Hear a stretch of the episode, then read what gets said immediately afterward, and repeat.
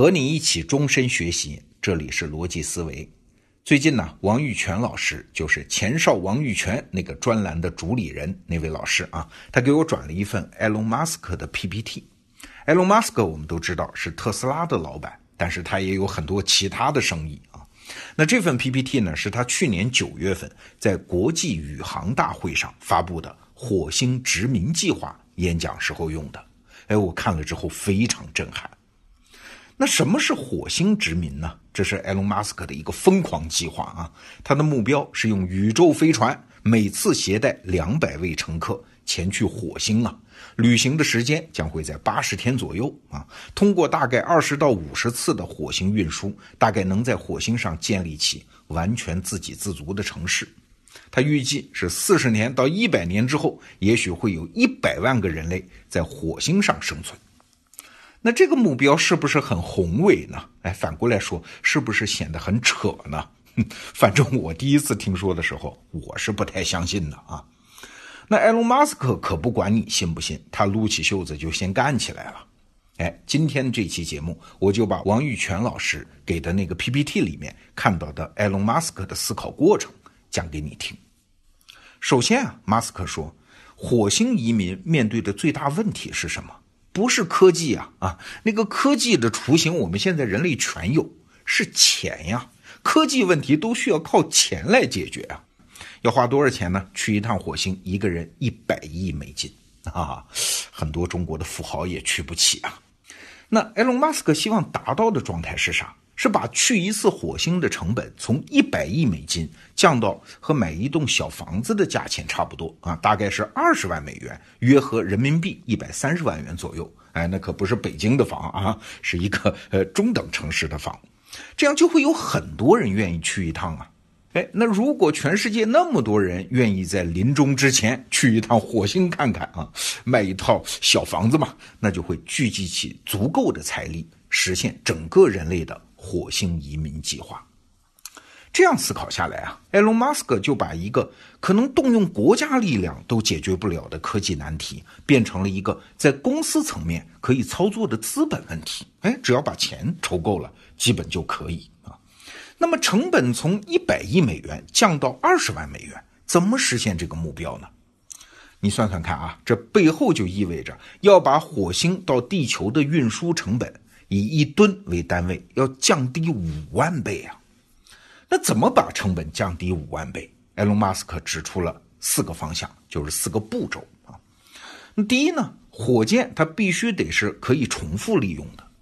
如果发射一次就烧坏一个火箭，这也太费钱了嘛。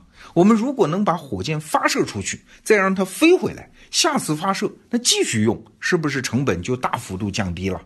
哎，你看这事儿，他还真的没有吹牛啊！埃隆·马斯克成立了一家公司，叫 SpaceX，二零一五年就确实实现了火箭发射之后的再回收啊！这个新闻你可能也看到了啊，这说明这事儿是可行的呀！这种成本降低就是第一步。那第二步呢？飞船如果直接载满整个太空航行所需要的燃料，然后再发射啊，这样火箭就会非常非常的重。成本就会变得非常高啊，那怎么办呢？埃隆·马斯克说有办法，就是在太空轨道上对飞船进行燃料补给啊。我们稍微解释一下这个原理，就是先用火箭推进器把飞船送到太空轨道，这个时候不用装那么多燃料啊，只要足够把火箭送上太空就行。然后呢，推进器从太空迅速返回到发射台，装上燃料箱，再飞到轨道。把燃料补给给飞船，哎，完成这一过程之后，推进器返回地球，而飞船呢，则前往火星啊。那采用这种方式，算一下，前往火星的成本降低了五百倍，这是第二步。那第三步呢，是在火星上制造燃料，让飞船能够从火星返回地球，这样返程的燃料就不用从地球上带了嘛。哎，这同样还是为了解决燃料负重的问题，又降低了好多倍的发射成本。这是第三步。那第四步呢？就是使用正确的燃料。埃隆·马斯克对比了几个可能的选项，什么煤油啊、氢氧气啊等等，但是他最后认为甲烷是一个更好的选择啊，因为甲烷在火星上制造起来相当容易。好了，经过这一轮分析啊，马斯克就把一个天方夜谭般的技术难题和资本难题拆解成了一系列非常具体的技术问题。那埃隆·马斯克还给自己拉了一张时间表，具体的细节我们就不说了。反正，在二零二零年代的后半段，他会把人类送上火星。当然了，埃隆·马斯克的整个计划里面有一个变量是没有算在内的啊，就是未来十几年内人类技术的进步。很多看起来现在无解的问题，那个时候也许就有更好的解决方案了嘛。哎，听到这儿，你是不是也和我一样，觉得火星移民这个事儿好像靠谱了很多呀？哎，这就是马斯克厉害的地方。他做特斯拉汽车，做超级高铁，包括做什么脑机互联啊，就是把人脑和计算机连起来的那种技术，这些革新性的技术，每一个听起来都特别的科幻呢。但是只要你深入的去了解，就会发现，没有我们想象的那么遥不可及啊！只要拆成具体的步骤，一点一点的想办法，还是有实现的可能性的。所以啊，有人采访埃隆·马斯克，问他关于什么是商业，马斯克说：“我不知道什么叫商业。所谓公司，就是一群人聚集起来，创建一个产品或者是服务，为一个目标奋斗而已啊。”那今天我们要给大家介绍马斯克的这个计划，是想说啊，什么是工作能力？我曾经说过，所谓工作能力，本质上就是把一个大的目标拆解成小的任务的能力。哎，我们得到专栏刘润五分钟商学院里面就有一个例子啊，比如说今年你接到公司给你的目标，就是年内你要发展一百个新客户。哎，如果你一算啊，我手下正好五个员工，那好，每人领二十二个任务，一共完成一百一十个啊，多十个以防万一嘛，这不就完成目标了吗？哎，你放心啊，如果你这么算账的话，你这个领导肯定当不长。为啥？因为你虽然拆分了任务，但是并没有分解任务。如果请你当领导，只需要做一道除法算术题，那凭什么你当领导呢？二傻子都可以啊。那什么是任务分解？就是把公司要求的目标变成你的同事和员工可以执行的任务嘛？这其实是一个翻译的过程啊。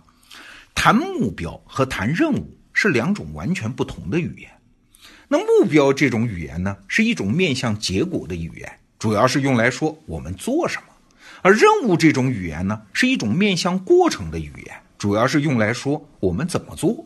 啊回到刚才的案例吧。如果你今年的目标是拓展一百个新客户，那怎么获得啊？哎，主要是靠拜访潜在客户吗？那根据过去的数据啊，你的团队把潜在客户变成真客户的转化率，假设是百分之五吧。那好，算笔账，你的五名员工，那每天就需要打十个陌生的电话，拜访两个潜在的客户，同时跟进两个转化中的客户。这算账的具体过程我就不说了啊，有兴趣看刘润老师的专栏。你看，把任务分解到这个份上，你的团队就可以马上动手干活了。而干活的过程中呢，你作为领导，你还要进一步分解任务，比如说观察谁打电话的那个话术啊，那个话说的比较奏效，那就把他的经验和其他同事分享，提高转化率吗？